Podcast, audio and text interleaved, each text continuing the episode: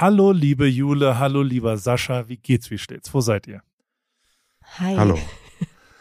Das ist mein erster Podcast mit zwei Gästen, muss ich sagen. Ich weiß nicht, wie das technisch jetzt funktioniert. Wer zuerst antwortet, wen, also wahrscheinlich erst die Frau, oder? Ist doch die klassische Oh. saubere Oh. Vorstellungsregel.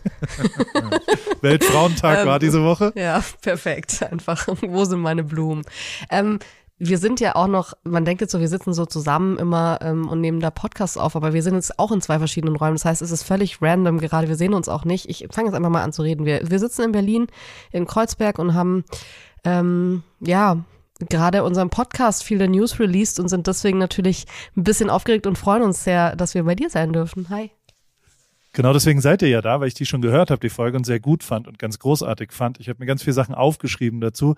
Die erste Folge ist jetzt am Donnerstag äh, ja, online gegangen, gibt's überall, wo es Podcast gibt und, und heißt Feel the News und ist, wenn ich das richtig, also aus eurem Mund wahrscheinlich nochmal besser äh, formuliert, aber es geht ja nicht nur um News, sondern es geht auch um die ja, Einschätzung, was das bei uns auslöst. Und genau den Ansatz fand ich ultra interessant und fand es natürlich auch mega geil, äh, ja, Sascha, wie du so darauf reagierst und wie du so diese Einschätzung dieser Medienführung auch und, und wie unterschiedlich, es ist ja 2022, alles ist neu und niemand versteht so richtig, was da gerade passiert und äh, wo das so hingeht. Und ich fand es total abgefahren, dass ihr sehr viel über Angst gesprochen habt.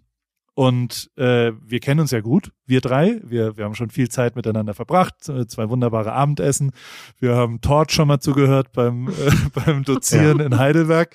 Ähm, aber eins muss ich euch sagen, also ich zum Beispiel sitze jetzt hier heute und habe überhaupt gar keine Angst und äh, bin das absolute Gegenteil davon. Vielleicht ist es die physische äh, Distanz dazu, vielleicht ist es auch äh, mein mein Zutun, aber ich habe sehr sehr interessiert zugehört bei der Folge und ich fand die ganz ganz großartig. Aber erstmal hallo Sascha.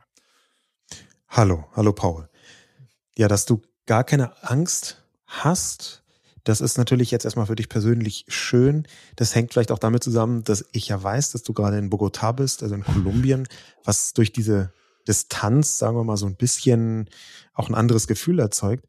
Aber wir hier vor Ort ähm, in Deutschland, wir haben zumindest mitbekommen, ohne dass sich jetzt irgendjemand, und das haben wir in unserem Podcast auch nochmal, glaube ich, siebenmal gesagt, ohne dass sich jetzt irgendjemand hier als Hauptopfer fühlen möchte oder darf in Deutschland, hatte man in den letzten Wochen schon sehr merkwürdige Gefühle, wenn solche Trending Topics bei Twitter aufkamen wie Atomkrieg oder Dritter Weltkrieg und man halt nicht sagen konnte, ey, das kommt aus einem Computerspiel oder das haben jetzt irgendwie ein paar Leute äh, just for fun äh, hochgejazzt, sondern dass da tatsächlich eine Angst vor einem Atomkrieg im Raum stand und eigentlich auch immer noch steht. Und die ist auch noch aktuell bei dir und bei Mhm. Jule. Boah, also ich glaube, ähm, es kommen immer wieder so Infos raus. Ich glaube, es ist sehr fragil, diese Angst an sich. Also gerade ist es jetzt die letzten Tage wieder so ein bisschen weggegangen. Ich glaube auch, weil man sich denkt, okay, äh, es wird sich schon irgendwie auf diplomatischer Seite vielleicht gerade ein bisschen beruhigen, aber dann gibt es halt so kleine Infos, sowas wie zum Beispiel Tschernobyl ist gerade ohne Strom. Man weiß nicht, wie sich das auswirkt. Wie geht's da weiter? Das sind Infos, die einfach, finde ich, jetzt einen nicht krass ruhig schlafen lassen. Da ist einfach eine geografische Nähe da, von der man natürlich irgendwie denkt, krass, was ist, wenn das passiert? Also dann ist Berlin, wo wir gerade sind, auf jeden Fall näher an der ganzen Sache dran als jetzt äh, Kolumbien. Und es gibt, muss man vielleicht dazu sagen, durch diese, die Radikalität der Situation gibt es halt auch noch ein riesiges Subset an theoretischen Möglichkeiten, die man dann, wenn man schon mal so ein bisschen im Angstmodus ist, auch alle durchspielt. Als die vor äh, einer Woche ungefähr angefangen haben, das größte Atomkraftwerk von Europa zu beschießen. Ja, dass da einfach Leute darauf geschossen haben, von, von russischer Seite auf ein ukrainisches Atomkraftwerk. Da haben wir auch gedacht, ey, sag mal, was ist da los und wie schief kann das gehen? Und dann hat man relativ schnell gemerkt, oh, das kann aber wirklich sehr schief gehen. Das kann spektakulär schief gehen. Und plötzlich ist dann noch dieses Subset nicht nur, dass man denkt Atomkrieg, sondern dass man auch noch denkt, okay, äh, die Russen haben jetzt irgendwie entweder aus Versehen oder halb absichtlich oder wie auch immer noch ein neues Tschernobyl angezettelt ähm, mit ihrem Überfall auf die Ukraine. Und das sind schon so, so Sachen, da haben wir mh, jetzt vielleicht nicht damit gerechnet, als wir vor einem halben Jahr angefangen haben, unseren Podcast Feel the News so langsam zu konzeptionieren. Aber das ist natürlich eine Extremsituation, wo wir merken, wir müssen, wir sind geradezu gezwungen, darüber zu sprechen. Ja? Und das ist auch so ein bisschen von diesem Podcast die Basis gewesen, dass Jule und ich durch auch sehr unterschiedlichen Blickwinkeln, aber am Küchentisch immer so gesprochen haben darüber, was eigentlich alles gerade los ist, wie wir das verarbeiten können.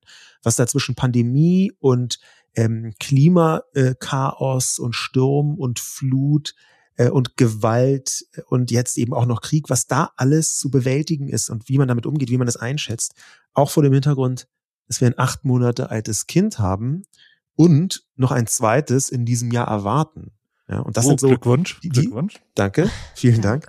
Besonders an, an Jule ja. natürlich. Aber die, der, der Punkt ist halt schon, man schaut dann anders auf die Welt und dieses Feel the News hat dann zumindest bei uns auch einen ganz konkreten elterlichen Hintergrund, was die Zukunft angeht.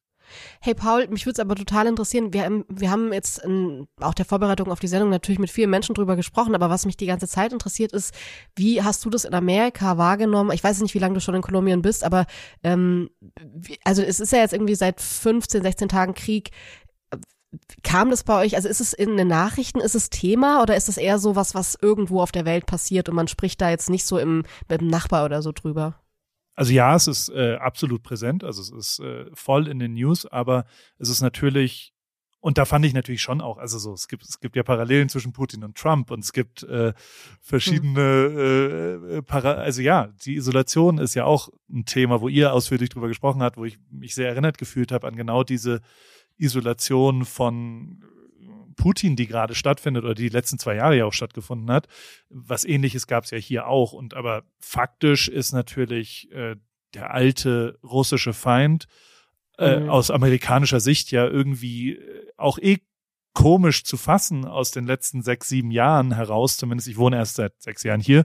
Ähm, und da war es ja schon so, dass, also äh, hat jetzt Trump mit großen, äh, äh, mit russischer Spy-Software äh, Hillary Clinton, also so richtig war das ja kein Pro-Contra hin oder zurück. Und aber es gibt natürlich ähm, ähm, sehr viel Diskussion darüber, wie die Haltung sein soll. Interessant ist natürlich wieder, dass äh, Biden, der sehr, sehr schlechte Umfragewerte hatte, jetzt wieder hochgeht, weil äh, er anscheinend das aus amerikanischer Sicht äh, die Umfragewerte äh, jetzt zufriedenstellender sind, weil es anscheinend gut handelt bisher.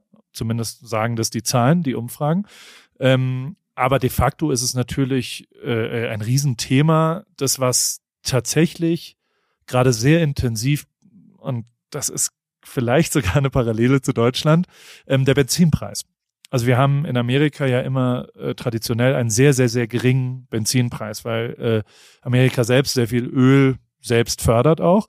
Und gerade in Kalifornien, wo ich lebe, äh, sind in den letzten zehn Jahren die Quoten erheblich verändert worden und erheblich in Richtung Russland. Also sehr viel russisches Öl Ach, krass, importiert okay. worden. Äh, ähm, mit klarem große, große Nummer eins der Staaten in Amerika. Und deshalb ist der Benzinpreis da so hoch wie noch nie und auch verglichen mit Amerika, glaube ich, teilweise doppelt so hoch. Und das wiederum ist natürlich ein Riesenthema gerade. Vor allem, weil in Kalifornien ja durchaus Tesla auch, also, also die, die, die, äh, ja, die Elektroautobesitzer machen sich schon auch jetzt nicht direkt lustig, aber die, die formulieren das auch. Und ähm, das ist was, was ich zumindest intensiver wahrnehme, und in meinem Umfeld habe ich wenig über Ukraine diskutiert, aber sehr viel über Benzinpreise. Und ähm, das äh, ist dann äh, schon auch interessant, finde ich, wie, wie so der zwischenmenschliche Ablauf von sowas geht. Was aber schon stattfindet, natürlich, ist, äh, äh dass, dass die visuellen Medien, und das ist was, was ich ja wirklich faszinierend finde, und das, das, da, da habe ich euch auch wirklich fasziniert zugehört, wie diese die, die Instagrammable äh, äh, Verarbeitung eines, eines Konfliktes, eines Krieges. Das haben wir ja gar nicht. Und ich fand auch, auch diese zeitliche Einordnung, weil dieses, äh, dieses, äh, den Vergleich, den ihr gesagt habt, oder den Sascha, glaube ich, gesagt hat mit 9-11, der so als erster, da war ich 20. Sascha, ich glaube, wir sind in, wie alt bist du? Ein bisschen kaum spürbar. Ja, wir sind quasi Minuten, gleich alt Minuten, und dementsprechend Alter. ist das ja die gleiche, also so, so ähnlich, äh, das war die erste wirklich außer Kontrolle Situation finde ich zumindest in meiner Wahrnehmung als als Kind. Ich bin als Kind ja. mit meinen Eltern, ihr, wir haben auch darüber lang diskutiert, äh, sind wir sehr äh, ho ho ho Chi Minh und äh, wir hatten viele amerikanische Soldaten, da waren sehr viele Demonstrationen, aber so richtig gecheckt habe ich nicht, warum jetzt irgendwie Vietnam irgendwie ein Konflikt sein sollte oder äh, was auch immer. Der erste wirkliche ehrliche Einschnitt äh, war 9/11 ohne irgendeine Frage. Und ähm, gegebenenfalls ist das ja jetzt auch der erste Einschnitt ähm, wo das als Deutsche ja auch wahrnehmbar wird. Und das finde ich total faszinierend, wie das da ist. Und natürlich ist das in Amerika schon so, dass äh, auch mein Umfeld die persönlichen Geschichten, die Bombardierungen von Krankenhäusern, von Kindern, die, mhm. die finden natürlich sehr intensiv statt. Ähm, ähm, wie man damit umgehen soll, ist, glaube ich, ähnlich ohnmächtig äh, wie an, wie, wie in Deutschland. Und ich finde, also gleichzeitig nehme ich aber in, in meiner bescheidenen Welt, äh, in, in meinem Insta-Feed und in meinen Gesprächen, die ich mit Deutschen führe, finde ich es auch faszinierend, wie die Hilfsbereitschaft ist. Also auch das, ich finde das zutiefst beeindruckend, wenn ich die Bilder vom, vom Berliner Bahnhof sehe, wenn da äh, ja, ja. Geflüchtete ankommen und wie das funktioniert und finde das faszinierend, dass die, die, die Gemeinschaft ja funktioniert und dass alle bereit sind, Leute aufzunehmen und dass das ja und, und also zumindest in meiner Wahrnehmung und das äh, finde ich auch total interessant. Mich würde voll interessieren, ähm, also ich habe auch ein bisschen gerade das Gefühl, dass weil die Nachrichten einfach so voll sind von düsteren Nachrichten und wirklich auch von Bildern und Videos, die man finde ich schwer aus dem Kopf bekommt, ähm, habe ich so ein bisschen das Gefühl, dass die Leute sich auch so Social Media technisch dran festhalten, sich auf diese Hilfe zu konzentrieren, die auch zu teilen. Ich muss auch ehrlich sagen, ich das ist gerade die Art von Nachricht, die ich total gerne konsumiere, weil ich das Gefühl habe, ähm, ich beschäftige mich noch mit dem Thema, aber mal mit einem Aspekt, der zumindest so ein bisschen hoffnungsvoll ist und man sieht halt so, okay, die Menschen helfen alle. Ähm, ich habe mich aber lange gefragt und ich habe noch noch keine richtige Antwort drauf, wie ich das finde, dass Leute, es gibt auch echt Accounts, wo ich das Gefühl habe, die haben wirklich gar nichts davon mitbekommen. Also sie, sie haben sich schon irgendwie dazu geäußert und sagen halt, Leute, das Leben muss weitergehen, ich poste jetzt irgendwas anderes, dass ich mal so ein bisschen Ablenkung habe. Und ich frage mich, wie du das siehst, weil du hast ja schon auch einfach, also ich würde sagen, Social Media technisch hast du ein ganz feines Gespür dafür, was, was man wie machen sollte und was nicht. Und ich frage mich die ganze Zeit, wahrscheinlich gibt es Menschen, denen das ja auch wirklich hilft und ich will das jetzt nicht judgen, aber mir selbst geht's halt so, ich krieg das nicht ganz hin, wenn ich jetzt so Accounts sehe, die so einfach so dumb shit den ganzen Tag posten. Dann denke ich mir so, weiß ich nicht, das will ich gerade nicht. Ich, ich bin aber auch so hilflos, dass ich mir denke, es ist, also ich will auch nicht den ganzen Tag Leute sehen, die irgendwie, weiß nicht, Kriegsgefangene oder so posten. Also Kannst du das verstehen, diesen Gedanken, und wie ist deine ja, Haltung total. dazu? Das ist ultra schwierig. Ich kann, ich persönlich kann ja nur aus der Instagram-Welt herausreden und vielleicht auch ein bisschen aus der Podcast-Welt, wo es für mich total schwierig war, das äh, einzusortieren. Also ich habe sehr jongliert mit Gästen, um das nicht zu thematisieren, weil eben teilweise auch ich, ich mit, mit Leuten was aufnehmen wollte, ähm, ähm, die gegebenenfalls dem nicht gerecht werden, wenn ich da so mit meinem Laber öffentlich, also weißt du, so, ich bin ja kein mhm. inhaltlicher, mhm. aber also, also unter anderem ist das Gespräch jetzt hier ja auch ein Umgang damit, weil ich irgendwie, ich war zutiefst davon berührt, was ihr da am Donnerstag rausgebracht habt, schreib euch sofort ja und sag, ey, wollen wir das nicht am Samstag kurz klein und direkt und äh, so machen, weil ich das großartig finde, wie ihr es verarbeitet habt. Das finde ich ein sehr, sehr gutes Beispiel. Ähm, und bei mir in meinem Herzen, also bei, ich habe da zwei Seiten, ich habe das Passive und das Aktive. Also wenn ich aktiv von mir aus poste, dann glaube ich, habe ich für mich die Abkürzung genommen, ich bin der falsche Account für wirkliche Informationen. Ich versuche darauf äh, hinzuweisen, wo richtige Informationen da sind. Das habe ich mehrfach jetzt getan und habe das da. Und ich habe schon auch echt relativ viel zurückgeschraubt an so völlig lapidaren Sachen, sagen wir es mal so. Ähm, äh, ich, ich finde, das Bauchgefühl ist da entscheidend und das, das kann man da auch machen und das ist auch total egal, ob man damit Geld verdient oder ob man irgendwem was zugesagt hat oder also jeder Kunde, der eine Instagram-Aktivierung bei dir gebucht hat, hat dafür natürlich Verständnis, wenn du sagst, ich will das jetzt gerade nicht, weil mein Bauchgefühl nicht dafür ist. Das stimmt einfach nicht, dass man das muss. Ähm, ich glaube trotzdem, dass auch das Bauchgefühl sein kann, ich habe jetzt ein Bedürfnis, das normal weiterzumachen und natürlich äh, äh, mhm. äh, bin ich jetzt im Aktiven, versuche ich das so zu machen, wie ich das will. Und das habe ich aber schon immer gemacht. Also weißt du so, ich habe, da, da kommt ja die Hip-Hop-Vergangenheit bei uns raus, dass man, dass man nicht so zielgerichtet, also weißt du so, ich, ich will das machen, was ich, wo ich hinten dran stehen kann. So. Und das ist für mich die allererste äh, Schranke und das ist erstmal egal, was andere Leute finde ich, also ob, ob das Leute beurteilen oder anders. Ich weiß nicht, ob mir das jetzt gut oder schlecht oder was auch immer gelingt. Mhm. Ähm, ich hab dich, aber ich poste ja auch mal zwei, drei Tage nichts.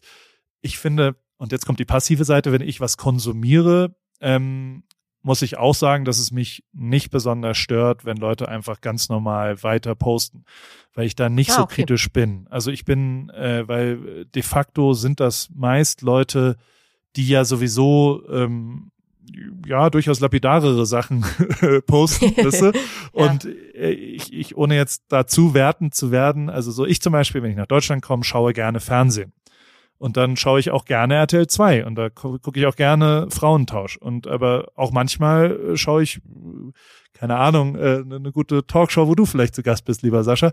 Und ähm, das sind unterschiedliche Sachen, finde ich. Und in beiden Beispielen nehme ich was wahr. Und äh, äh, aber was ich nicht will, ist, dass auf RTL 2 auf einmal mir politische Sachen Ja, okay. erklärt werden und genau andersrum. Und deswegen nehme ich die Insta-Accounts, die ich, die ein bisschen lapidarer sind und die, keine Ahnung, darüber posten, dass jemand, heute bin ich einkaufen und ich nehme Ja. einen Wagen und mache da Nudeln rein.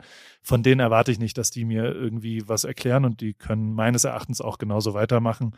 Und äh, das, das mute ich da. Aber also de facto habe ich Also relativ ich, viel es gibt halt, gemutet. ich möchte da vielleicht ein bisschen so eine Art Lanze brechen für diejenigen, die manchmal sehr von oben herab zurechtgewiesen worden sind. Wie kannst du jetzt über dein neues Buch reden? Wie kannst du jetzt über deinen neuen Podcast reden? Wie kannst du jetzt über dieses Projekt XY sprechen? Wie kannst du jetzt weiter irgendwie Influencerin sein? Ähm, wo doch jetzt gerade Krieg ist. Und da möchte ich so ein bisschen sagen, dass natürlich ist es eine Extremsituation, vollkommen klar, zuallererst für die Menschen in der Ukraine.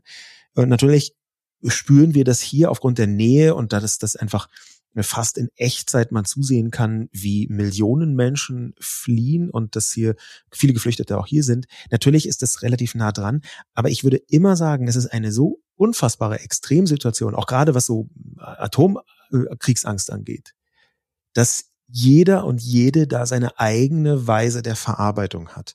Und ich würde mich sehr hüten, das komplett von vornherein zu judgen. Ich würde schon sagen, ab einem bestimmten Level von Tone Deafness, wie man das so sagen würde, also wenn jemand wirklich so komplett kreuz und quer liegt und auch einfach Scherze macht, die vielleicht gar nicht gehen. Und dann könnte man vielleicht schon anfangen zu sagen, naja, du, das ist jetzt vielleicht gar nicht so sinnvoll.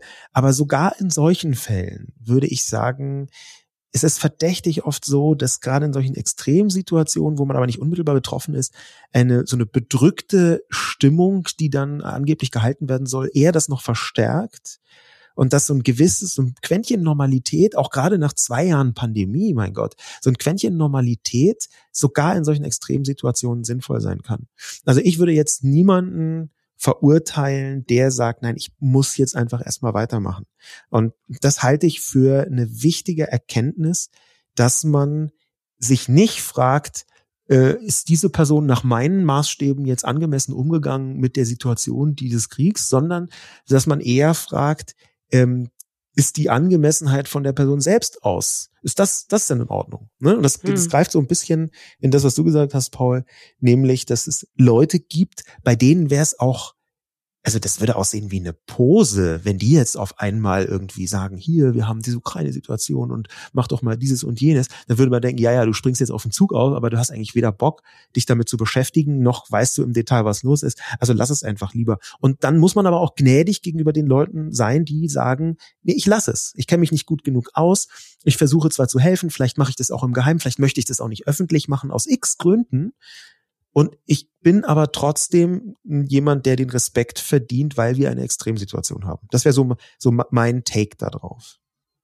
Hundertprozentig. Und ich finde auch, also und da muss ich wirklich eine Lanze für Joko zum Beispiel brechen, der seit elf Tagen die ganze Zeit un, un, also die ganze Zeit äh, Aktionen postet dazu. Das finde ich sensationell. Das ist echt und so aus krass, seiner, ja. da bin ich voll der Fan von und das ist super geil. Führt das dazu, dass jemand, der das nicht macht, äh, in meinen Augen ein Arschloch ist? Nein, auf keinen Fall. Also ich finde das äh, genau der Ansatz, nicht zu judgen. Das kann jeder für sich selbst entscheiden.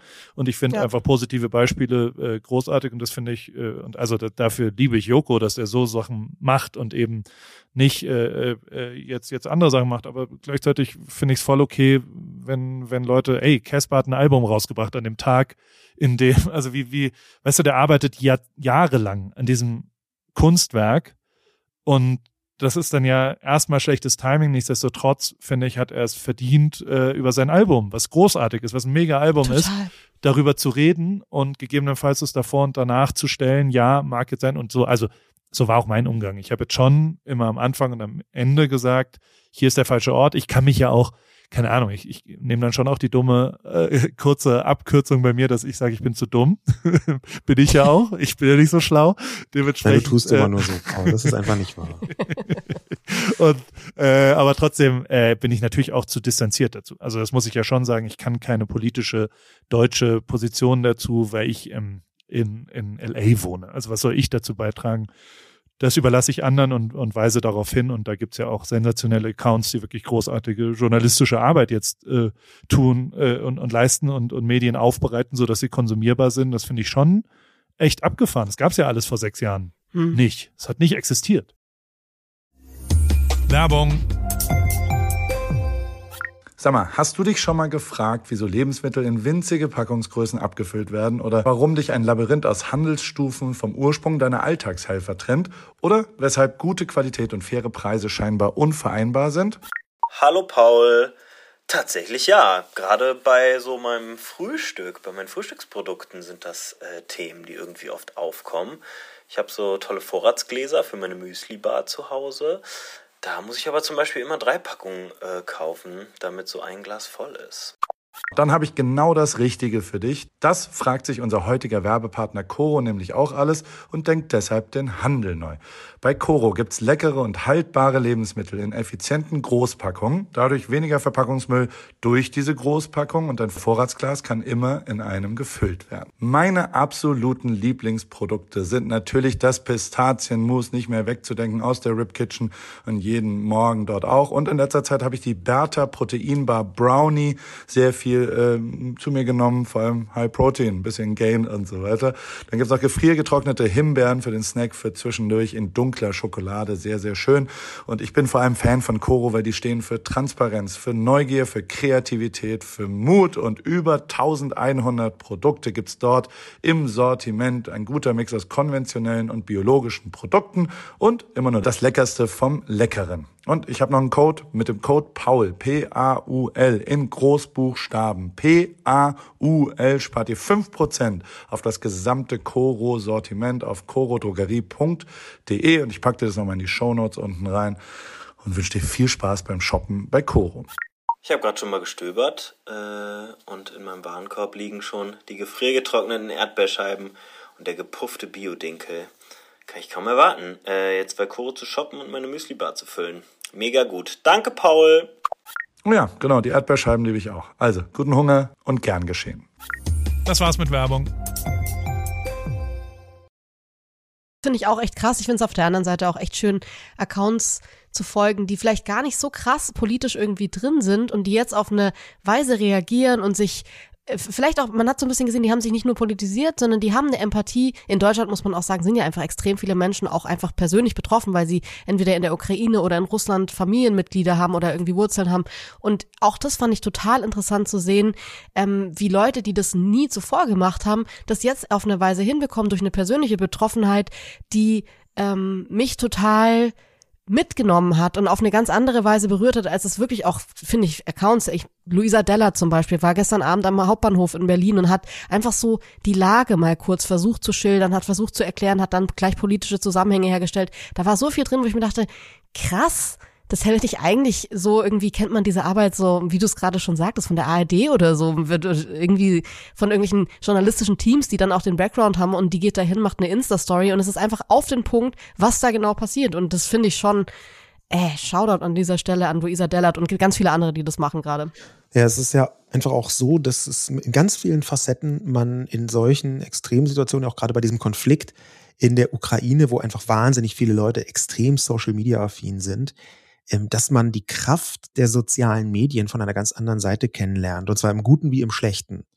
Ähm, da wird eine Nähe hergestellt und ich glaube, das ist schon noch mal von der gefühlten Nähe der, des Ukraine-Kriegs, das ist schon noch mal eine Ebene drüber als die Konflikte, die wir da vorsehen konnten aus Deutschland, zum Beispiel was den Syrienkrieg angeht, der aber auch schon ähm, ziemlich äh, in den sozialen Medien verbreitet worden ist. Aber jetzt hat das eine Intensität erreicht von der ich glaube, dass sie unprecedented, dass das wirklich ein, ein Niveau darstellt, das man so vorher nicht kannte.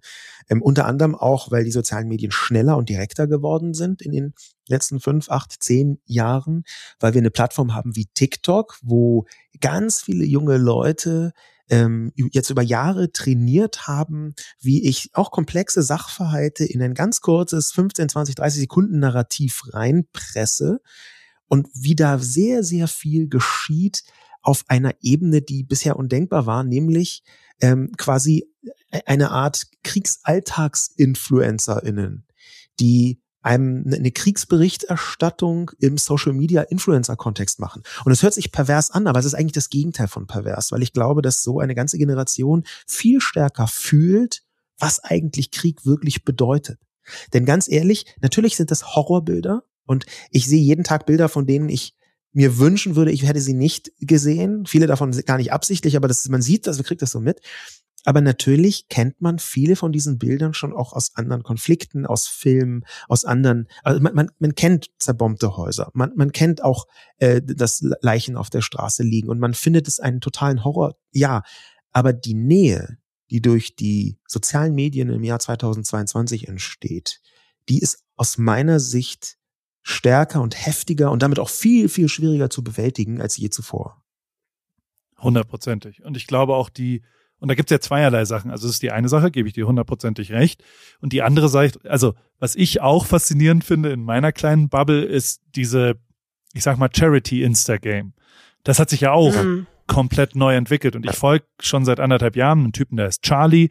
Die nennen sich irgendwie Dream Factory. Ich finde das nicht unbedingt immer gut ich folge dem aus reinem Voyeurismus, weil ich sehen will, mit welchen Mitteln die so arbeiten, die aber ausschließlich, also wirklich ausschließlich Instagrammable Charity-Arbeit machen. Und ich schon hinterfrage, ob das was da so im Vordergrund steht, ob wirklich äh, das, das Problem im Vordergrund steht. Also die gehen halt durch Drive-Thrus und fragen einen äh, Starbucks-Barista, was ist dein großer Traum? Und dann sagt er, ich will Musiker, Sänger werden und dann nehmen sie ihn und schreiben dann halt groß 2000 Leute an, die irgendwie Musik machen und dann nehmen sie einen Song mit Chris Brown auf und dann darf der den einmal performen in Las Vegas und wow. das ist natürlich auf Instagram perfekt amerikanisch zu vermarkten als so MTV Made. der Traum. Ey, volle Kanne. Und das, also das krasseste ist, und das hat der auch gemacht, der hat so einen, so einen Obdachlosen auf einem Parkplatz angesprochen und hat gesagt, ja, was willst du denn werden? Und der wollte Maler werden und der hat es immerhin hingekriegt, dass Will Smith dann auf der äh, äh, Premiere auf der Galerieausstellung war und dass der äh, Millionen verdient hat innerhalb von einem halben Jahr. Also das ist schon echt faszinierend, das zu sehen und ich glaube auch schon und ähnlich auch da ist aus der amerikanischen Sicht heraus zumindest, die ja nun mal meine Bubble ist. Ich wohne da und es sind meine Freunde auch zwischendrin. Live to the Max ist so ein Typ oder die Yes Theory Leute oder Benny Ortega. Die sind alle an die äh, ukrainische Grenze geflogen und haben das durchaus auch Instagrammable gemacht. Natürlich, äh, Ach, äh, da, da kommt ja so ein bisschen, und da ist der Amerikaner schon noch mal ein bisschen, bisschen äh, äh, kommerzieller, sage ich mal so. Also da, da heiligt ja der Zweck alle Mittel. Also da ist ja jede Insta-Story, wenn danach ein Swipe-Up zu einem GoFundMe kommt, äh, egal wie viel da entsteht, berechtfertigt ja. dann, dass du äh, äh, Schicksale filmst und auch die so filmst, dass sie besonders schlimm rüberkommen. Also bei mir zieht sich da teilweise zusammen. Ähm, Mhm. Mit denen habe ich aber telefoniert zum Beispiel jetzt äh, vor drei Tagen, weil es mich einfach interessiert hat, wie läuft's da? Und die haben, die sind fast schon frustriert. Ähm, es ist jetzt übertrieben, aber die waren so, naja, äh, theoretisch, wir haben jetzt 350.000 Dollar gesammelt, weil die eine große Community auch haben, wollten die vor Ort auch wirklich platzieren. Die sagen aber, es ist äh, sie gehen von Grenzübergang zu Grenzübergang und dort sind ausreichend Leute vorhanden. Zumindest war ihr Eindruck das so. Und äh, sie wissen gar nicht so richtig, wie sie es platzieren sollen, weil die Hilfsbereitschaft fast zu groß ist. Also das schon mhm. fast übersteigt. Und das finde ich wiederum ein großartiges menschliches mhm. Zeichen, dass ja auch ganz viele Leute gar nicht darüber reden und, und gar nicht so. Und da, da muss ich, also, weil du jetzt gerade auch von der Syrien-Krise gesprochen hast, das war ja durchaus auch was, was, was zumindest in meiner Wahrnehmung sich dann irgendwann versandet hat. Was total schrecklich ja. war, fand ich. Ähm, ist, da, da gibt's da gibt's übrigens ein sehr interessant, auch wenn man das mal ein bisschen nachlesen möchte, ähm, da gibt's eine sehr interessante Betrachtungsweise. Also am, am ähm, Anfang März, vor einer guten Woche ungefähr, ist im New Yorker erschienen ein Artikel von Kyle Chaiker, äh, so heißt der diese Person, Watching the World's First TikTok War. Und der handelt davon, dass sehr, sehr viele junge Menschen diesen Krieg tatsächlich hauptsächlich über TikTok wahrnehmen weil das natürlich auch das Social Media Network der Stunde ist. Chinesische Firma dahinter mit noch einer ganz eigenen Problematik diesmal versehen, was solche politischen Sachen angeht. Aber die nehmen das über TikTok und die entsprechenden TikTok-Formate wahr. Und das finde ich wahnsinnig spannend. Und die Wirkmacht davon, die kann man erkennen, wenn man sich anschaut, dass am letzten Donnerstag, am 10. März, tatsächlich das Weiße Haus und die Sprecherin des Weißen, Weißen Hauses, also direkte Sprecherin von einem amerikanischen Präsidenten, die hat 30 Top-TikTok-Influencer aus den Vereinigten Staaten zusammengesammelt und hat die von äh, ihrem Security Council briefen lassen. Die hat, da hat also das Weiße Haus 30 TikTok-Influencern gesagt, was da für Hintergründe sind, hat Fragen beantwortet, hat auch so Fragen beantwortet, was würde denn passieren, wenn die jetzt eine Atombombe äh, werfen, ähm, in, in Russland, wie würde die Vereinigten Staaten da reagieren, was mit der NATO? Und so weiter und so fort. Das heißt, ähm, äh, welche Hilfe gegeben wird. Da, da spielt jetzt, wo du sagst, der Amerika ist da weiter, ja, die sind nicht nur weiter, sondern da spielt das jetzt auf einer Ebene die Rolle, dass das Weiße Haus sich darum kümmert, was auf TikTok von den meistgesehenen Stars gesagt wird, weil die ganze Generation das über TikTok wahrnimmt. Wobei ich tr trotzdem ähm, das interessant finde, wie lang das, weil gerade wenn Social Media involviert ist, finde ich, ist die Aufmerksamkeitsspanne trotzdem auch relativ gering auf Dauer. Das haben wir zum Beispiel bei Black Lives Matter gesehen, wo, wo die Leute auch wirklich danach dann irgendwann geschrieben haben, hey, es ist immer noch ein Problem, es ist immer noch da und ihr postet halt jetzt nichts mehr. Jetzt ist irgendwie so dieses schwarze Bild, das man gepostet hat, ist jetzt, rutscht halt so runter in der Timeline und ist ein bisschen weg. Ich glaube, das ist hier nochmal auf jeden Fall was anderes und es bleibt länger in den Medien. Aber die Frage ist natürlich schon, diese unglaubliche Hilfsbereitschaft, die gerade da ist, wie lang bleibt die und schwenkt die vielleicht auch irgendwann um? Ich meine, wir hatten das 2015 schon mal, da mache ich mir schon Sorgen und denke mir so, ey, es kommen so viele Menschen an, das ist wahrscheinlich sogar historisch die größte Flüchtlingsbewegung, Geflüchtetenbewegung in sehr kurzer Zeit ähm, ja, wie ist es schaffbar und hoffentlich helfen die Leute weiter. Hoffentlich ist diese Willkommenskultur, die gerade so extrem ist, hoffentlich besteht die auch weiter so.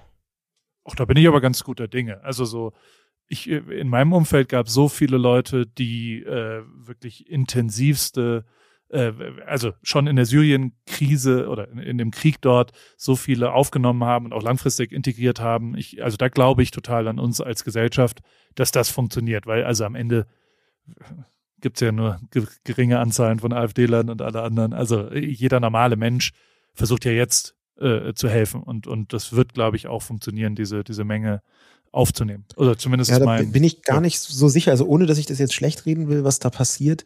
Und auch ich, ich glaube auch, dass diese Aufmerksamkeitsspanne ein, eine Problematik ist, die man irgendwie wird umschiffen können, weil ähm, früher oder später die, die Wirkmacht von derart vielen Menschen, die aus der Ukraine hierher kommen, ähm, auch ganz real ist. Da muss man gar nicht mehr auf TikTok gucken, dann muss man einfach nur auf die Straße schauen. Und ich glaube, das wirkt auch. Ich sehe aber schon, das hat Julia ja gerade auch immer gesagt, die Größenordnung ist eine so unfassbare, dass ich mir nicht sicher bin, ob das nicht irgendwann, ähm, ja, wie drücke ich das jetzt aus, damit es nicht bösartig klingt? Ob das nicht irgendwann einen Punkt erreicht, der die Erschöpfung zu groß werden lässt. Denn was sehr deutlich geworden ist, ich meine, wir leben hier in Berlin und Berlin gehört einfach zu den dysfunktionalsten ähm, Millionen Weltstädten in der äh, westlichen Welt. Ähm, hier funktioniert wirklich verstörend wenig und das meistens auch noch echt nicht gut. Und man kann sehr deutlich sagen, dass wenn in den ersten anderthalb Wochen nicht Tausende, wenn nicht Zehntausende Privatpersonen einen unfassbaren Organisationsaufwand und Arbeitsaufwand geleistet hätten, dann wäre Berlin komplett zusammengebrochen. Die waren halt auf 2000 Geflü Geflüchtete eingestellt, es kamen aber 60.000. Ähm, und das, das sind so Situationen, da würde ich denken, okay, wie lange können denn diese privat helfenden Menschen das durchhalten? Und wie lange schaffen sie es auch äh, ohne die Unterstützung, die, die ist dann langsam angelaufen, aber eben langsam und auch Berlin-Style, ja, wie unter die, ohne die Unterstützung des Senats äh, oder ohne die Unterstützung von der Polizei. Ja, wir haben Berichte gehabt, dass am Hauptbahnhof es wirklich ein Problem gab mit Menschenhändlern, die versucht haben, einfach Leute sofort abzufischen, noch aus dem Zug rauszuholen. Und dass einfach viel zu wenig Polizei vor Ort war, weil die halt auch andere Sachen zu tun hatte. Und das ist halt so Berlin und es ist so und es machen bis heute, oder das haben bis vor ein paar Tagen wirklich ehrenamtliche Menschen gemacht, die dann die Leute vom Gleis bis zu den äh, Zelten gebracht haben. Ich habe heute Morgen ein Interview mit dem Chef der Bahnhofsmission in Berlin gehört, der meinte, unsere HelferInnen sind so krass an ihrer Kapazitätengrenze, die sind überarbeitet, die können nicht mehr das, das ist völlig, das ist völlig, das, was hier gerade passiert, ist völlig landunter. Und das finde ich schon krass, weil wir sind einfach noch nicht an dem Moment, wo man sagt, okay, jetzt sind, jetzt sind dann langsam alle da, sondern das wird einfach krass, glaube ich. Und ich finde es total schön, da auch drin zu sehen, hey, wir schaffen das. Ich mag auch, ich fand das damals so stark. Also es hat für mich ähm, mein, meine Achtung vor Angela Merkel auf jeden Fall nochmal bei all den weirden Sachen, die sie gemacht hat, dachte ich mir bei diesem Satz so, ey, das hat mich so mit Wärme erfüllt. Und ich fände total schön, wenn man da auch erstmal reingeht und nicht sofort sagt, ja, aber hoffentlich helfen die Leute dann auch die ganze Zeit. Das stimmt schon. Ähm, trotzdem, das haben wir auch im Podcast so ein bisschen uns als Aufgabe gemacht, wollen wir die Ängste der Menschen und auch die Zweifel der Menschen ähm, da zumindest besprechen und ernst nehmen. Und ich kann mir schon vorstellen, dass es ähm, ein Problem werden kann. Ich finde es gerade wahnsinnig toll, wie es ist. Und ich hoffe, dass wir es hinbekommen. Und ich glaube auch, dass es dann äh, eine Partei wie die AfD sieht dann natürlich extrem, steht dann natürlich extrem dumm da, wenn, wenn die aus 2015 so ein Problem gemacht haben und jetzt ist es einfach zehnmal so viel und man kriegt es halt hin. Wie toll wäre das? Also ich glaube, da ist auch ganz viel Material drin, wo man hoffen kann und Hoffnung schöpfen kann. Aber ähm, ja, ich, ich glaube, es bleibt einfach spannend. Und ich glaube, was wir auch irgendwie aus 2015 gelernt haben, ist, dass es halt Menschen gab, die Zweifel hatten, die man vielleicht hätte früher ernst nehmen müssen oder einfangen müssen oder mit denen sprechen müssen, dass sich eben nicht diese Lagerbild. Ich finde immer diese Spaltung der Gesellschaft ist so ein schwieriger Begriff, aber ähm, dr früh drüber zu reden und früh zu sagen, hey, man kann sich auch hier exhausted und äh, fertig und äh, ja, alles fühlen, das ja, war uns schon wichtig im Podcast, dass es so ankommt. Finde ich auch gut. Also ist auch hundertprozentig. Ich will da, ich, ich nehme da ja nur immer die notorische Gutseherposition ein, dass ich ein Grundvertrauen dazu habe und dass ich mir, genau deswegen habe ich ja keine Angst, weil ich ein Grundvertrauen in die Menschen habe. Und weil aber auch mein Umfeld ja durchaus äh, ja, bereit ist, da zu helfen. Nichtsdestotrotz, also ja, klar ist das alles eine Riesenaufgabe, aber ich glaube, wenn wir die schaffen, ist es einfach auch ein großartiges Gefühl hinten dran. Ja. Und, und da haben wir auch bewiesen, dass, und ich finde schon, dass, also, das, das könnt ihr mir vielleicht ein bisschen besser erklären, aber in meiner Wahrnehmung ähm, ist es ja alles jetzt nicht so einfach aus Putins Sicht gelaufen, wie er es, glaube ich, erwartet hat, oder? Also, ja. und einer der Gründe ist ja das neue Zeitalter, die Gegenwehr, die Kommunikation, die Hilfe, die, also so nehme ich das zumindest wahr, dass, äh, dass er sich das ein bisschen anders vorgestellt hat, oder? Auf jeden Fall. Das hat äh, er sich sehr anders vorgestellt, auch wenn jetzt natürlich ständig behauptet wird, ist alles nach Plan. Ähm, aber wir haben eine, eine Vielzahl von ähm, High-End-Experten, die äh, das Gegenteil sagen und die das auch realistisch einschätzen können. Ähm, Michael Kaufman zum Beispiel, ähm, Directors äh, der äh, in Washington bei einem Think Tank der Navy, der einer der wichtigsten Think Tank der Navy, äh, Russland-Experte ist, der so gilt, gilt also der Militär- und Russland-Experte, der sehr präzise versucht hat nachzuvollziehen, was ist passiert, was hätte passieren sollen, was ist auch typisch für russische Kampf- und Militärstrategien und wo vollkommen klar ist, die haben sich komplett verrechnet. Es gibt inzwischen das Gerücht, dass ähm, Putin mehrere hm, FSB, das ist der der Geheimdienst in Russland, mehrere FSB-Chefs äh, einfach unter Hausarrest gestellt hat, Generäle entlassen hat, weil er einfach dachte, wir kriegen es in drei bis acht Tagen einfach locker über die Bühne, ähm, einfach nach Kiew kurz besetzen, ähm, Regierung äh, erschießen, dann ergeben sie sich schon und die wollen ja auch befreit werden. Und das ist tatsächlich, das scheint tatsächlich sehr stark so zu sein, ähm, also wenn es so viele Experten sagen. Aber daraus folgt natürlich, um jetzt mal diesen Bogen zu schließen, dass plötzlich Putin frustriert ist, ähm, wütend zu sein scheint, ähm, die ganze Gemengelage nicht mehr so stark unter Kontrolle hat, wie er geglaubt hat, dass es so ist. Im, um es zusammenzufassen, dass er sich in die Ecke gedrängt fühlt und dass daraus eine sogar noch viel gefährlichere Situation entstehen kann. Das ist, glaube ich, jedem klar. Ne? Weil wenn so ein autoritärer Diktator, äh, der ganz offensichtlich auch von der Realität etwas sich entfernt hat, wenn der in sich in die Ecke gedrängt fühlt, dann besteht, glaube ich, und da muss man jetzt nicht küchenpsychologisch argumentieren, da kann man ganz einfach auch aus deren Erfahrungswerten kommen, äh, heraus das sagen, dann besteht die Gefahr von jemandem, der sagt, ja, nach mir die Sintflut, jetzt, jetzt alles scheißegal, jetzt volle Möhre drauf. Und was das bedeuten kann, das ahnen wir ja alle. Aber ist nicht, also da, da würde ich da mal, ist nicht, hat nicht Gaddafi zum Beispiel gezeigt, dass genau das dann doch gegebenenfalls schnell anders geregelt wird? Also ich, ich kenne mich jetzt in den internen russischen Sphären nicht ausreichend gut aus, um zu sagen, dass auf jeden Fall zeitnah ein Putsch möglich ist. Ich würde sowas nie ausschließen und es gibt ein paar Stimmen, die ich gelesen habe von berufener Seite, die sagen, das ist theoretisch möglich, aber die Chance ist vergleichsweise klein. Putin ist seit 1999 am Start. Der ist ein ehemaliger KGB-Offizier, der war zwischendurch ähm, der Chef des Inlandsgeheimdienstes, FSB, ähm, der ist mit allen Wassern gewaschen, was Unterdrucksetzung angeht, was irgendwie ein ganz feines Machtnetz angeht, sonst wäre er nicht so lange dort an der Macht gewesen. Ähm, ich kann mir schon vorstellen, dass er sehr intensiv Vorkehrungen getroffen hat, genau dafür.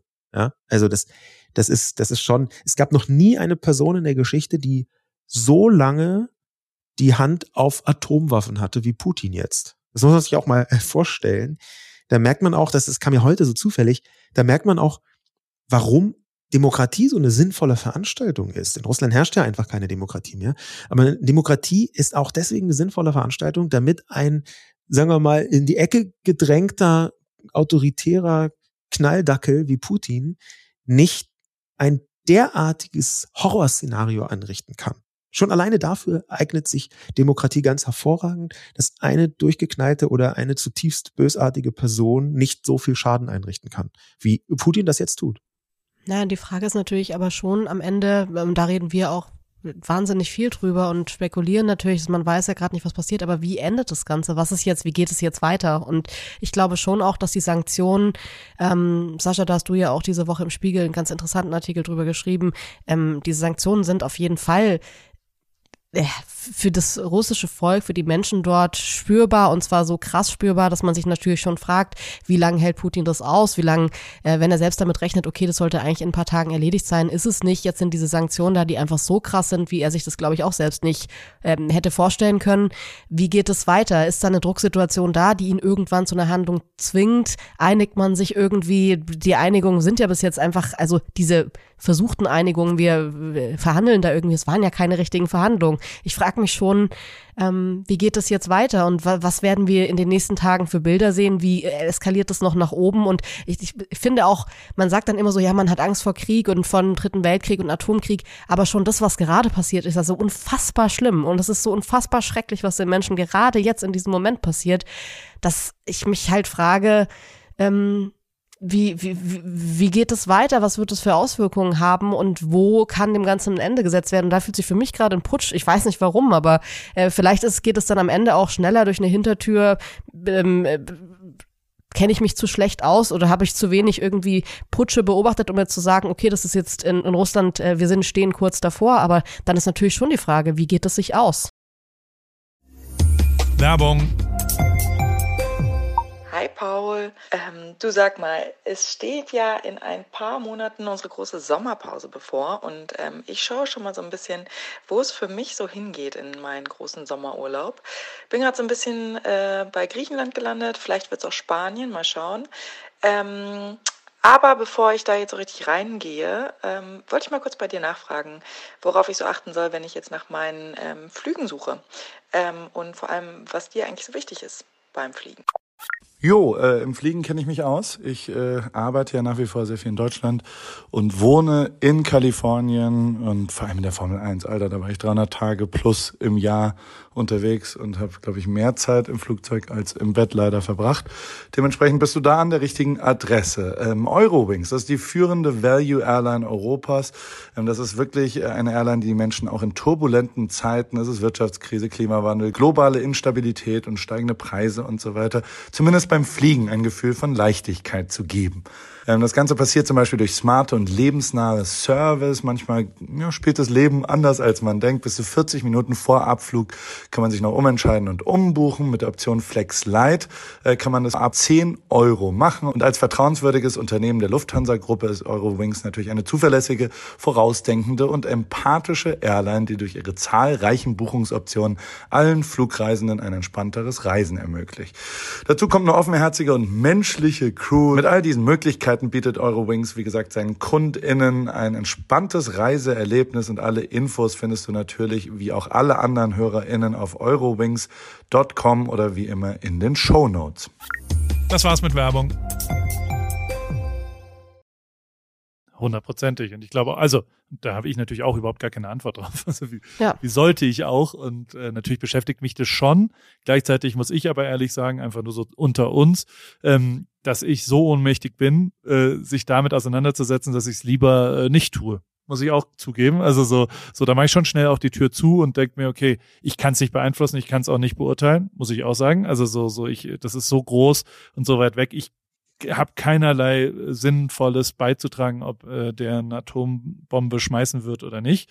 Ähm, ich kann mir Gedanken machen, was ich dann tue in meiner Familie und äh, aber nichtsdestotrotz, also da, da kommen ja auch sehr viele andere Probleme auch nochmal drumherum. Also wenn man jetzt mal drüber nachdenkt, wie das Timing des Ganzen ist, das finde ich völlig abstrus. Also das ist das, was mich am, am fasziniert. Also die, die Komponenten Pandemie, Olympia, das, also das ist für mich äh, äh und und also wenn es ein wirklich ernsthaftes Problem gibt, dann ist es Klimawandel der völlig in den Hintergrund rutscht gerade oder nicht? Also ich, also und da explodiert mein Gehirn schon und da. Ja, ich, ich glaube nicht, dass der so, also auf eine auf eine sehr weirde und auch katastrophale Art rutscht der Klimawandel voll nicht in den Hintergrund, weil der ja so quasi der Vorhang ist, vor dem das alles spielt und weil es eine Parallele gibt. Ja, Deutschland importiert einfach unfassbar viel, also ich glaube 55 Prozent des Gases, was in Deutschland verwendet wird, kommt aus äh, Russland,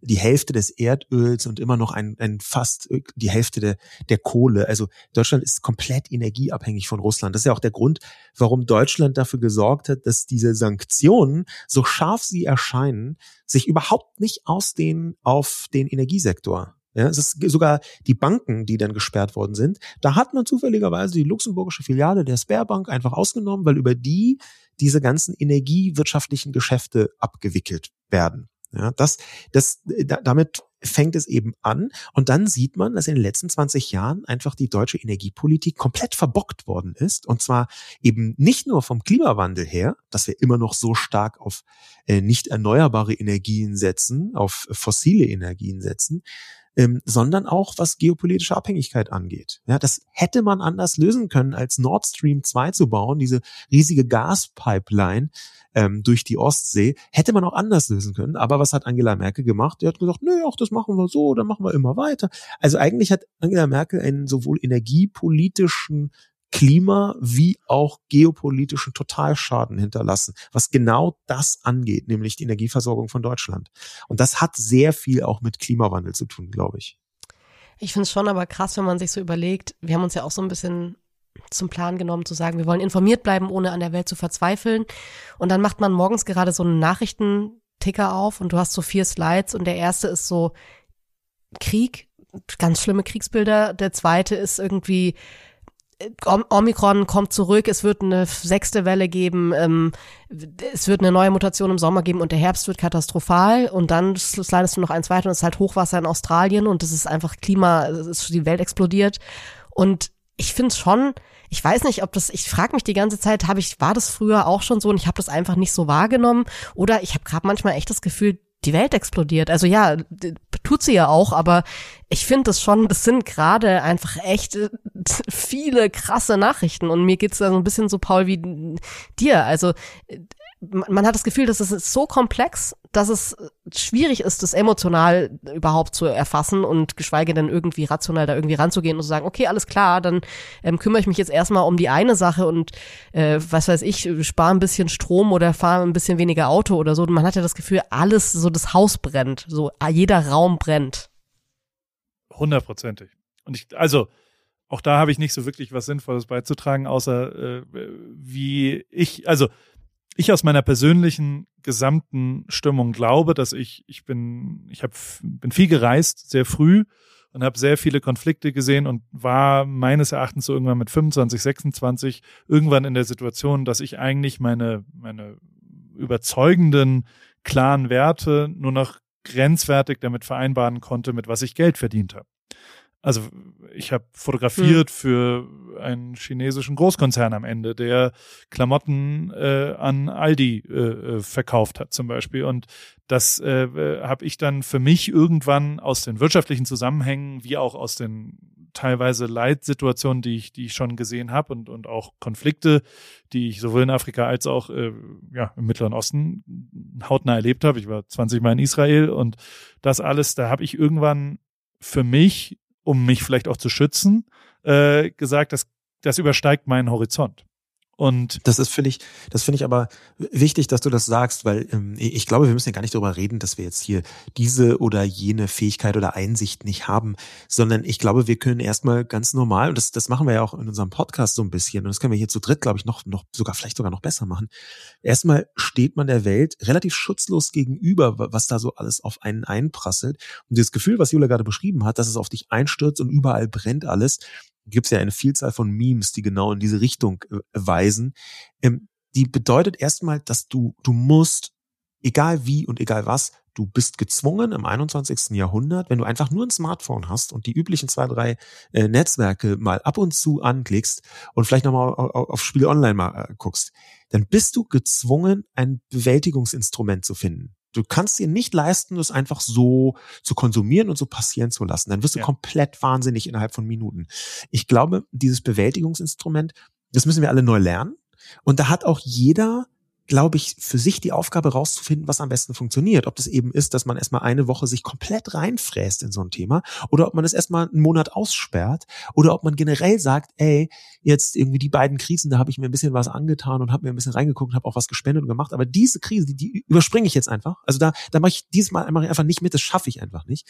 Und ich finde, das ist auch legitim. Aber was klar ist, ich glaube, wir müssen darüber oder wir können darüber sprechen. Ich glaube, das hilft Leuten, wenn wir jede und jeder für uns überlegen und schildern, was sind denn unsere Bewältigungsmechanismen? Und wenn du sowas sagst wie, ich mache dann die Tür zu oder ich denke, na, da bin ich nicht clever genug dafür, was natürlich gar nicht stimmt, aber was halt vielleicht trotzdem eine gute Art ist, damit umzugehen, dann sind das absolut legitime Bewältigungsmechanismen. Und dann kann man langsam von da ausgehend sagen, hm, was kann ich mir zumuten, wie kann ich mich daran tasten, wie kann ich das, und das fand ich auch einen sehr guten Satz, dann ab einem bestimmten Punkt mit meinen Werten vereinbaren.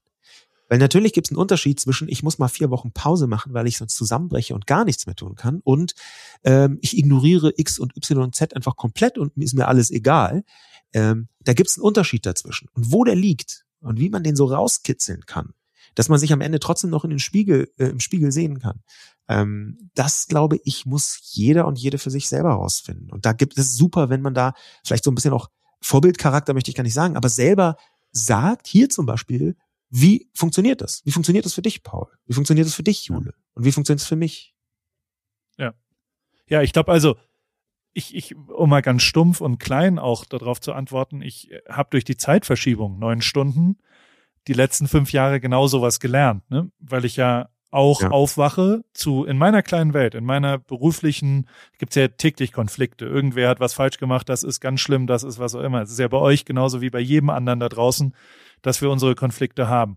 Nur meine Konflikte sind theoretisch verfügbar ab der Sekunde, in der ich aufwache.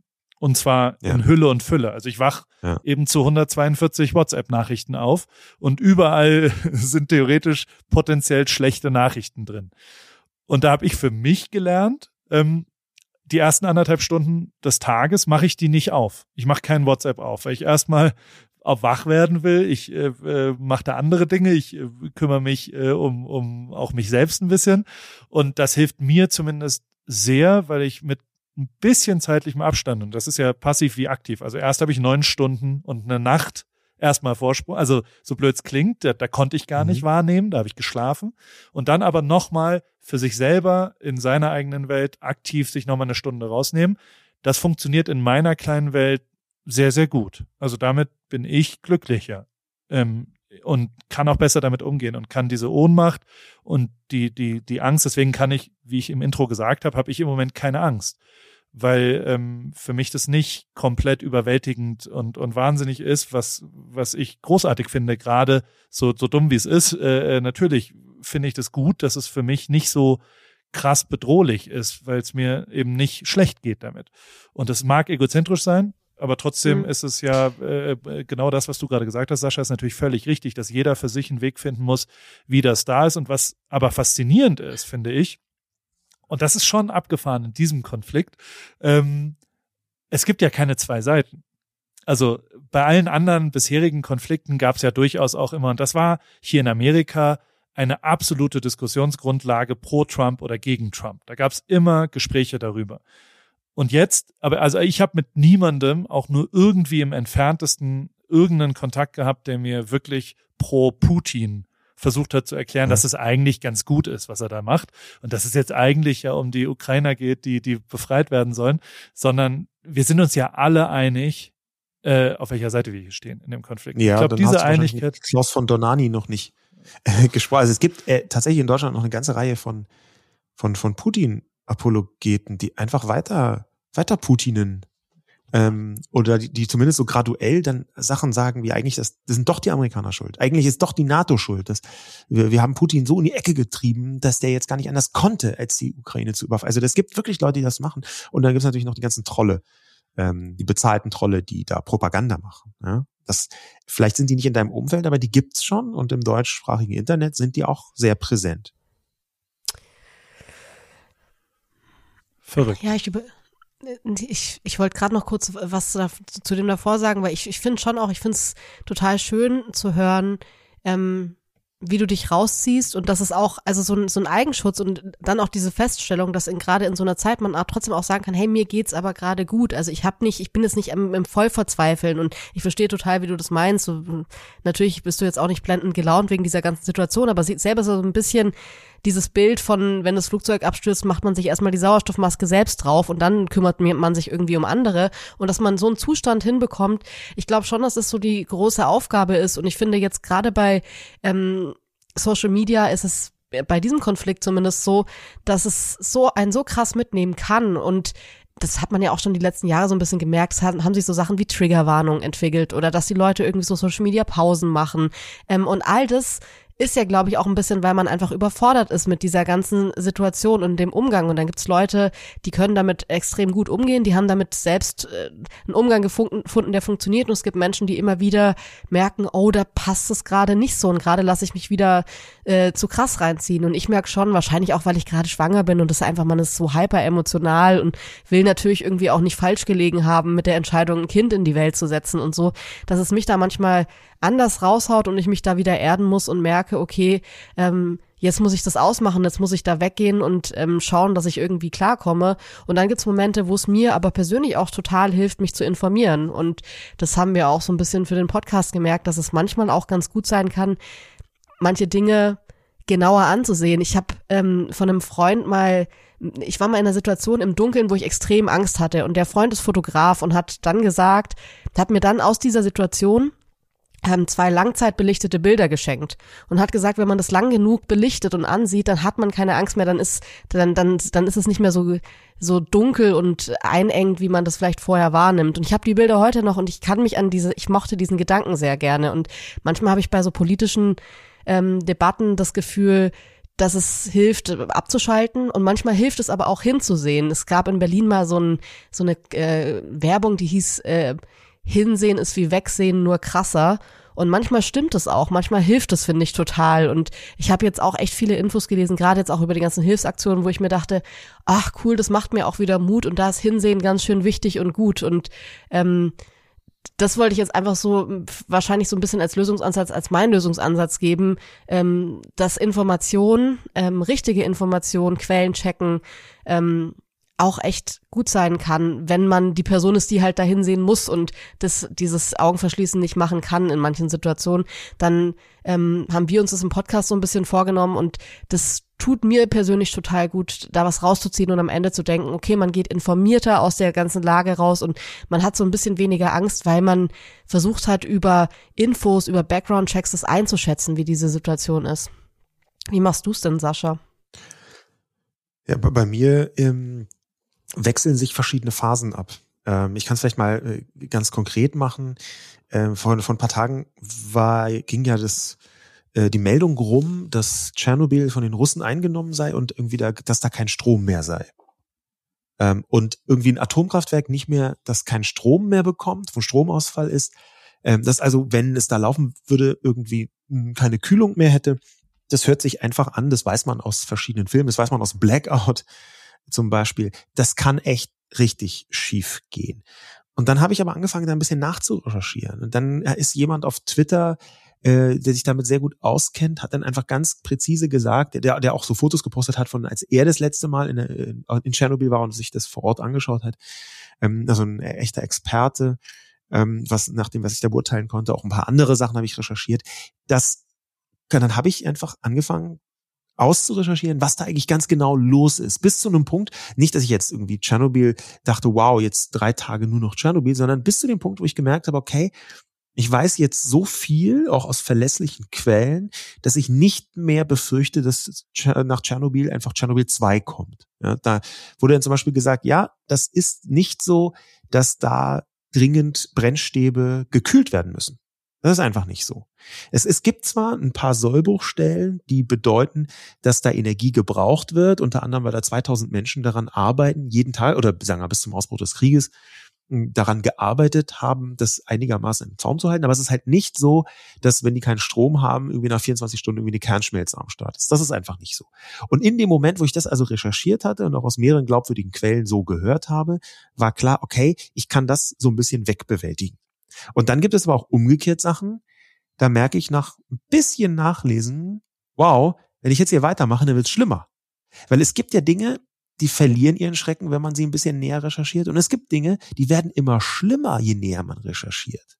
Und da hm, bin ich, um deine Frage zu beantworten, Jule, noch nicht ganz sicher, wie ich damit umgehe. Ja, ich habe äh, vor ein paar Tagen äh, eine Fotoserie gesehen, die hätte ich einfach lieber nicht sehen wollen. Ja, ich äh, das Stichwort Bombardierung von der Frühchenstation. Und ähm, da dachte ich, oh fuck, ich möchte das eigentlich nicht gesehen haben. Ähm, aber you can't unsee it.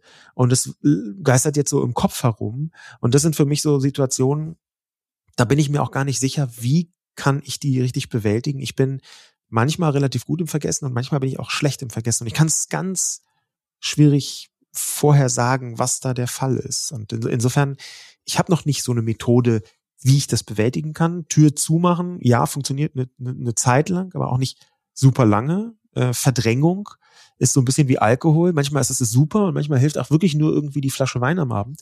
Ähm, aber genau wie Alkohol ist das halt eine sehr kurzfristige Lösung, die mal kurz Linderung verschafft, aber die echt backfired, wenn man die versucht, langfristig als Lösung zu verwenden. Und da habe ich einfach noch keinen super simplen Ansatz gefunden, ganz einfachen One-Size-Fits-All-Ansatz. Vielleicht gibt's den auch gar nicht. Ja. Safe gibt's den nicht.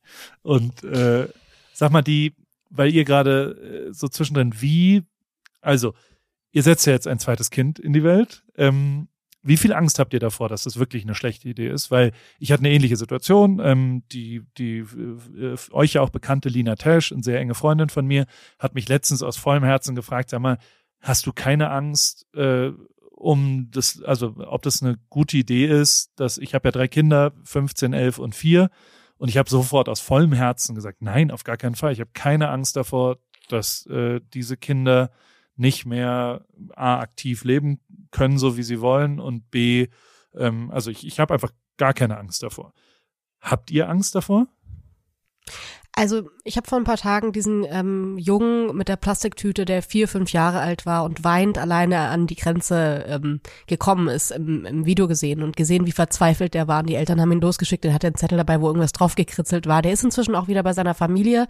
Ähm, aber als ich dieses Bild gesehen habe, das hat in mir eine Urangst getriggert und ich glaube, das ist so ein bisschen, da gibt's dann ähm, so zwei Szenarien. Einmal, was ist realistisch wirklich und was hat man, wovor hat man aber trotzdem Angst, egal wie realistisch oder unrealistisch das gerade ist. Und was bei mir schon ist, ist diese ähm, diffuse Angst, dass wir unsere Kinder nicht so beschützen können, wie ich mir vorstelle, meine Kinder beschützen zu wollen, weil ich gerade so viele Schicksale gesehen habe von Menschen. Kiew ist eine Stadt gewesen vor ein paar Wochen. Also wenn man diese Schicksale sich ein bisschen anhört von den Menschen, die hier jetzt gerade ankommen, da sind Leute dabei, die sagen, ich hatte tolle Jobs. Gestern war eine Frau bei Markus Lanz, die meinte, ich war Managerin, ich hatte alles, ich hatte ein Penthouse für meinen Sohn, ist alles cool. Und wir sind einfach im falschen Moment zum falschen Zeitpunkt erwischt worden von diesem Krieg ähm, auf eine Art, die uns gezwungen hat, mit einer Plastiktüte loszurennen.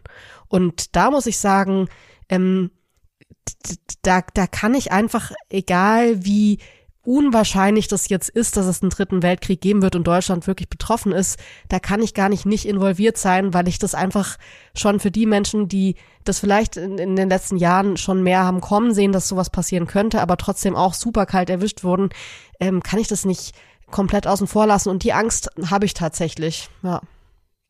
Ist bei mir nur teilweise anders. Also auch bei mir ist es so, dass wenn, wenn ich, ich habe jetzt nicht unmittelbar Angst vor einem Atomkrieg oder einem dritten Weltkrieg, ähm, auch so ein bisschen, weil ich mich da an Wahrscheinlichkeiten festhalte, einerseits und andererseits, weil ich auch sagen würde, ich, ich ich bin so optimistisch, dass ich denke, na ja, äh, es hilft mir nicht, wenn ich jetzt anfange vor äh, Angst hätte vor einem Atomkrieg. Das würde genau gar nichts ändern. Es würde nur meine Situation in genau diesem Moment erstmal schlechter machen. Es ist ja nicht so, dass der äh, die Strahlung dann irgendwie weniger schadet, wenn man vorher schön viel Angst hatte. Und ähm, trotzdem gibt es, und das ist so eine Parallele zu dem, was Jule gerade gesagt hat, ähm, trotzdem gibt es diese Situation, wo ich so Rio anschaue und denke, wow, was für eine Welt kommt da auf dich zu? Und vor allem, wie kann ich es schaffen, bis du ein bisschen besser für dich selbst sorgen kannst, dass du die maximalen Chancen, das maximale Glück rausschöpfen kannst aus deinem kleinen, jungen, großartigen Leben, das äh, und dem ganzen Leben, was noch vor dir liegt. Also da wirklich der, der Wunsch, ähm, unsere Kinder und jetzt Rio zu beschützen und ihnen Dinge zu ermöglichen, ihnen die Welt zu zeigen, ihnen das Leben zu zeigen und mit ihnen zusammen zu leben, da habe ich manchmal Angst davor, dass das nicht oder nicht in dem Ausmaß und gar nicht in der Richtung geht, wie ich mir das so ausgemalt habe, zusammen mit Jule und zusammen mit unseren Kindern. Und dass ich also irgendwann, also ich würde nicht sagen von Angst, aber es ist halt so, so, so Szenarien kommen dann im Kopf, ja, was ist denn, wenn man den Kindern halt irgendwann zeigen muss, wie man äh, Wasser strahlungsärmer macht, statt ihnen zu zeigen, ähm, was da für ein Schmetterling gerade lang geflogen ist. Also solche, solche Szenarien, die auch fast, fast so ein bisschen movie-driven sein mögen, aber solche Szenarien, die kommen dann schon da, ähm, aber die, die sind, da würde ich noch nicht mal von Angst sprechen, sondern eher so, so Schemen, Schemendrohbilder, die ich aber relativ schnell wieder in den Griff kriege.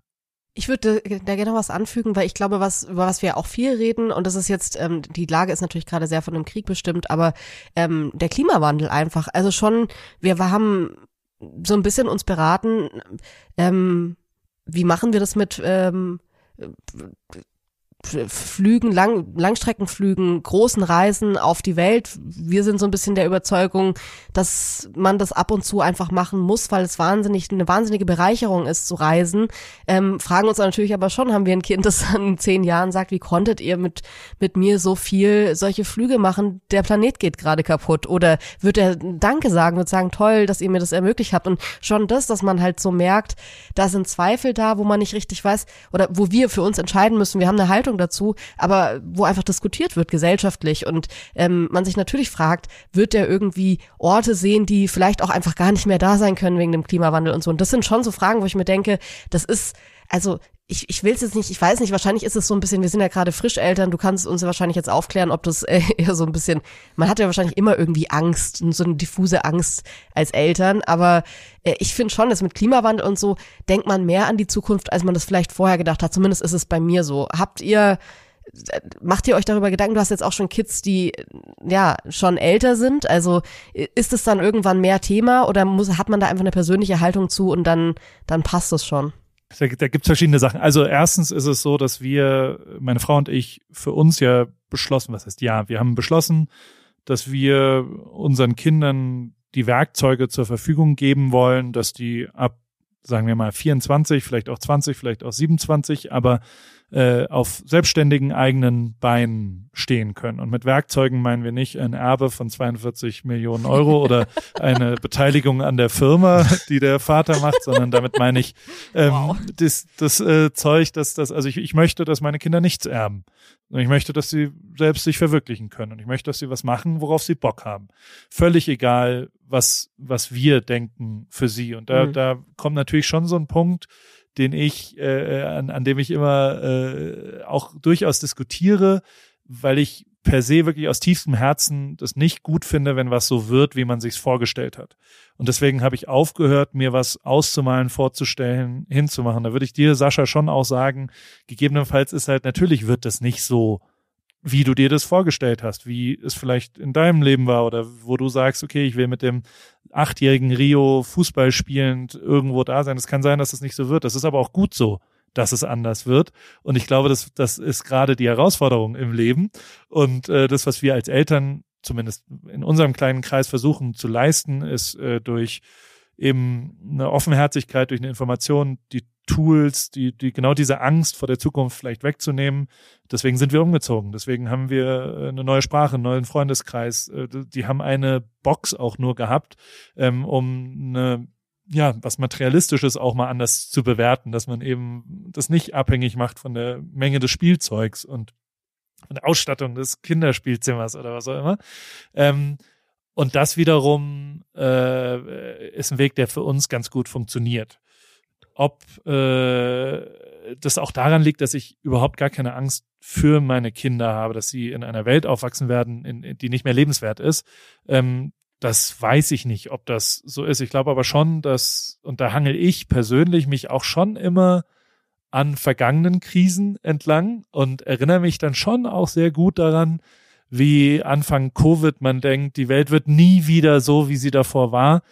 Die ist jetzt schon ganz schön so wie sie davor war heute. Also muss man ja mal so sagen. So, also ähm, ähm, deswegen geht natürlich meine Angst vor richtig schlimm. Äh, also so so irgendwie das das das ganz natürliche, also dass das Bauchgefühl dazu ist da halt nicht so groß da. Sagen wir es mal so. Es ist eine große Herausforderung, vor der wir gerade stehen. Ich persönlich glaube aber nicht, dass es das Ende der Welt ist. Und ich glaube, nee, das Ende da, der Welt nicht. Genau. Ähm, aber es gibt, es gibt so, so immer wieder so Schlaglichter der, der Gefühlslandschaft, ähm, das ist ja übrigens einer der Gründe, warum wir diesen Podcast machen zusammen, weil wir glauben, dass über genau diese Gefühle, die mit und in, in Nachrichten vorkommen und auch diese ganze Gemengelage, was Deutschland bewegt, also die großen Debatten, die jetzt in den sozialen Medien stattfinden, die immer sehr emotionsgeladen sind, dass da zu wenig drauf geschaut wird und nicht nur aus einer emotionalen Ebene, sondern auch einfach ähm, aus einer analytischen Ebene, die aber dieses Emotionale nicht ausblendet. Und da da ist äh, für mich ein ganz wichtiger Hintergrund, den Jule gerade ein bisschen so mit angedeutet hat. Ähm, gibt es irgendeinen Zeitpunkt, wo uns retrospektiv unsere Kinder irgendwas vorwürfen würden oder werden oder wir uns selber etwas vorwerfen werden? Ja, so ein bisschen wie wenn man manchmal denkt, ey, warum seid ihr damals nicht weggegangen, bevor der Krieg losgegangen ist? Warum seid ihr da? Wieso habt ihr eigentlich, das war doch klar, dass dann XYZ passiert. Warum seid ihr nicht, warum habt ihr euch nicht auf den Weg gemacht? Warum habt ihr nicht diese Entscheidung getroffen? Das sind so rückwirkend natürlich immer ein bisschen leichter zu betrachtende Vorwürfe, aber natürlich frage ich mich genau schon, so wie, wie Julia es gerade gesagt hat mit diesen Langstreckenflügen, kommt irgendwann der Punkt, ja, keine Ahnung, wie dieser Konflikt jetzt weitergeht, aber kommt irgendwann der Punkt, wo ich sagen würde, okay, jetzt ist der Moment, wo wir unsere Sachen packen und irgendwo hinfliegen. Und das sind schon Sachen, hm, das sind Dinge, die ich mit, mit Jule bespreche, wo wir darüber reden, wo wir auch überlegen müssen, ja, wie kriegen wir das denn hin? Ähm, wo wir überlegen müssen, was würde das denn für unser Leben bedeuten? Wird das dann einfach ein sechswöchiger Urlaub irgendwie in Kanada? Oder wird es einfach, ohne dass man das so richtig ahnt, ein Umzug für immer, weil einfach die Ereignisse sich komplett überschlagen? Das sind, das sind so Sachen, über die wir schon reden und die auch mich beschäftigen. Und ich würde es nicht Angst nennen, aber ich würde es schon so eine, so eine Grundemotionalität des Zweifels nennen, der dadurch ausgelöst worden ist. Okay, aber jetzt als Freund von euch, ja. jetzt mal so ganz stumpf und im kleinen, direkten Ding. Ihr habt doch ein Grundvertrauen daran, äh, dass egal wo ihr hingehen würdet auf der Welt, ja. ihr ein, also das, das größte Problem Hunger wird euch nicht mehr betreffen, weil ihr werdet immer ausreichend Essen für eure Familie mit dem Toolset, was ihr zur Verfügung habt, äh, sowohl ja. zwischenmenschlich als auch bildungstechnisch als auch, ja. da, also Kanada ist ja auch, also es ist ja kein First, es ist ja ein First World Problem, dass man nach Kanada auswandern muss, gegebenenfalls. Ja. Ähm, und und genau das führt halt bei mir dazu, ich, also ich mache mir gar keine Sorgen, dass ihr eine wirklich existenzielle Krise mit eurer kleinen Familie je kommen werdet. 0,0. Als Kumpel jetzt von euch. Und äh, vielleicht ist es deswegen so, dass ich da ein bisschen stumpfer und, und kürzer bin. ich finde es gar nicht stumpf, ich finde es ja schön und sich gegenseitig Mut zu sprechen ist ja auch ein, ein, eine sehr herzwärmende und gute Sache. Aber da, da würde ich jetzt einwenden, ich bin auch kernoptimistisch, wie, wie Jula auch und du ja auch. Ich gucke schon auch immer oder versuche fast um jeden Preis ins Positive zu gucken. Ähm, und das gelingt in den allermeisten Fällen. Ähm, aber das heißt nicht, dass ich mir gerade auch anhand der letzten Jahre und gerade sogar anhand der letzten Wochen und Monate mir sehr gut vorstellen kann, dass es natürlich Krisen gibt, die uns in existenzielle Schwierigkeiten bringen. Vielleicht haben wir da einen Startvorteil, ähm, einen wirtschaftlichen Startvorteil, einen Bildungsstartvorteil, auch vielleicht so ein bisschen einen Vorteil von Kontakten und insgesamt auch Gewitztheit, um es mal so auszudrücken. Mag alles sein, ähm, aber dass trotzdem existenzielle Krisen auftauchen. Also ich meine, so ein bisschen klingelt mir jetzt noch im Ohr, was du gesagt hast vorhin, Jule. Die, äh, die Frau, die äh, bei Lanz war und gesagt hat, eigentlich war alles super, wir haben alles gut im Griff gehabt, wir hatten ein Dachgeschoss oder was sie gesagt hat und jetzt ist von jetzt auf hier alles weg. Und ich habe nicht diese Furcht, aber ich habe auch nicht die Hybris zu sagen, das ist völlig unmöglich, dass uns sowas passiert. Und deswegen möchte ich schon so eine, so eine gewisse so, so ein bisschen manchmal alert sein. Nicht immer alert. Immer alert ist nervt und ist doof. Aber so ein bisschen alert sein, ein bisschen hinhören. Ist da, was, was könnte da passieren? Ja, und da, da, das, da die richtige Balance zu finden, dass man sich einerseits nicht komplett verrückt macht und andererseits nicht anfängt, komplett alle Signale zu überhören und zu sagen, ach, ist alles kein Problem, wird schon gut gehen. Das ist, glaube ich, gar nicht so leicht.